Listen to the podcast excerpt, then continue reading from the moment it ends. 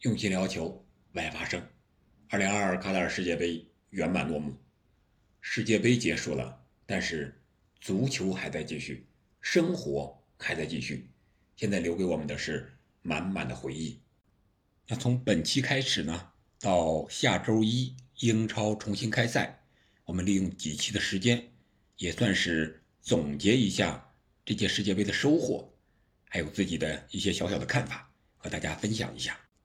然后我们再进入正常的足球节目时间。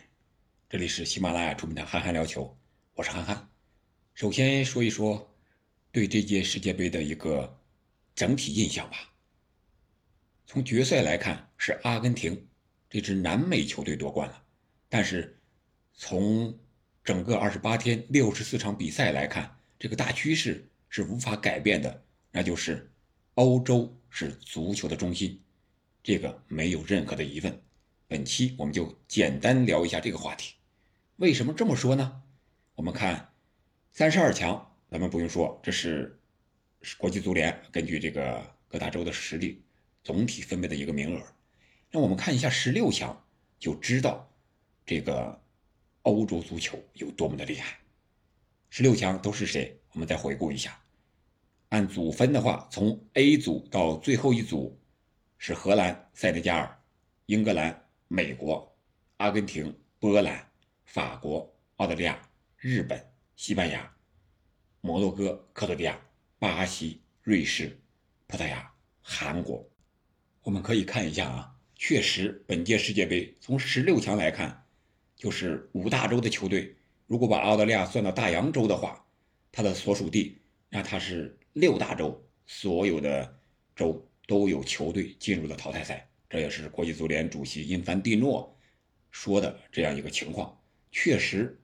这个足球进入了一个全球化的阶段，但是我们可以再看一下，这十六强里面有八个是欧洲的，占了一半然后我们再看看八强，有多少欧洲的，有多少其他大洲的。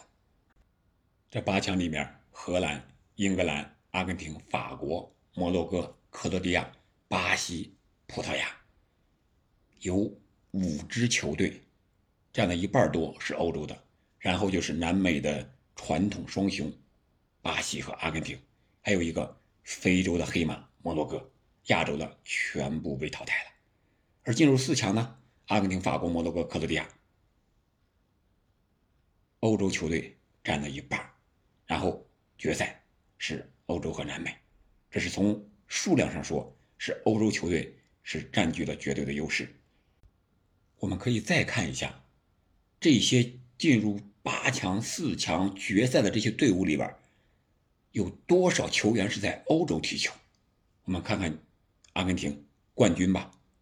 可以说，阿根廷夺冠更证明了足球的欧洲中心论。他的球员多少在五大联赛、在欧洲的联赛里面踢球？他入选的本来在本国踢球的就不多，上场时间几乎是可以说是忽略不计的。你想一想，是不是这个道理？梅西封王了，成为最伟大的球员。对，他是阿根廷人，但他是不是在拉玛西亚青训的？是西班牙青训的产物吧？这更证明了欧洲足球的强大。还有这个摩洛哥，有多少球员在欧洲踢球？他可不光是这个呀，他是很多球员都出生在欧洲。或者说是规划过来的，有摩洛哥血统，但是都在欧洲生活、出生这样的球员。如果反过来，我们再看一看，说摩洛哥成了白人了，是吧？非洲球队成了白人在踢球，而法国呢是白人成了黑人在踢球，这是不是也从另一个方面证明了欧洲足球的强大？他们青训的强强大，把其他国家的这些好的苗子都给弄到欧洲来。统一进行生产，然后成为他们足球强大的一个人才库。那我们再来看一下另一项，就是冷门啊。有人说像什么日本呀、非洲呀都爆冷了啊，确实是啊。日本战胜德国、西班牙，而沙特呢战胜阿根廷，澳大利亚也战胜了丹麦，韩国也战胜了葡萄牙，冷门不断。但是我们不要忘了，他们爆冷的最大理由和底气是什么？就是他们欧洲球员太多。日本队有多少欧洲球员？是不是被号称为德国二队？所以说他能战胜德国，战胜西班牙。而韩国又有多少在欧洲踢球？孙兴敏、黄喜灿是不是都在欧洲？这里面可能就是沙特和澳大利亚，目前为止在欧洲踢球的比较少。但是沙特能够逆转阿根廷，可能和这个阿根廷头一场比赛比较陌生、比较轻视有很大的关系。我们再看一下这些个爆冷的球队，他们最终能走多远？除了十六强，他们到八强了吗？没有，都没有到八强。可以说，到了八强之后，冷门会越来越少，越来越难。进了四强就是最大的黑马了。但是我们刚才也说了，进入四强的摩洛哥，他们能造黑马，是因为他们都是欧洲球员，都在欧洲踢球。那我们再来看一下，就是二十二届世界杯目前产生了八个冠军。我们看一下它的这个冠军的一个国家队的分布，巴西是五次，是南美的，是最多的。然后是意大利和德国各四次，然后是阿根廷的三次，两次的有乌拉圭和法国，然后英格兰和西班牙各一次。我们看一下这些国家，南美的有三支。巴西、阿根廷、乌拉圭，而乌拉圭呢是首届世界杯和后来的比较靠前的一届世界杯夺的冠。阿根廷呢是七八、八六和二二年，而巴西呢是零二年之前夺的冠。也就是可以说，在整个欧洲足球职业化没有那么高的时候，南美足球还是能够凭借天赋和欧洲足球进行抗衡。夺得很多的世界冠冠军，那从这之后，零二年之后，都是欧洲球队在夺冠。而这里边，意大利、德国、法国、英格兰、西班牙，你说巧不巧？无巧不成书啊！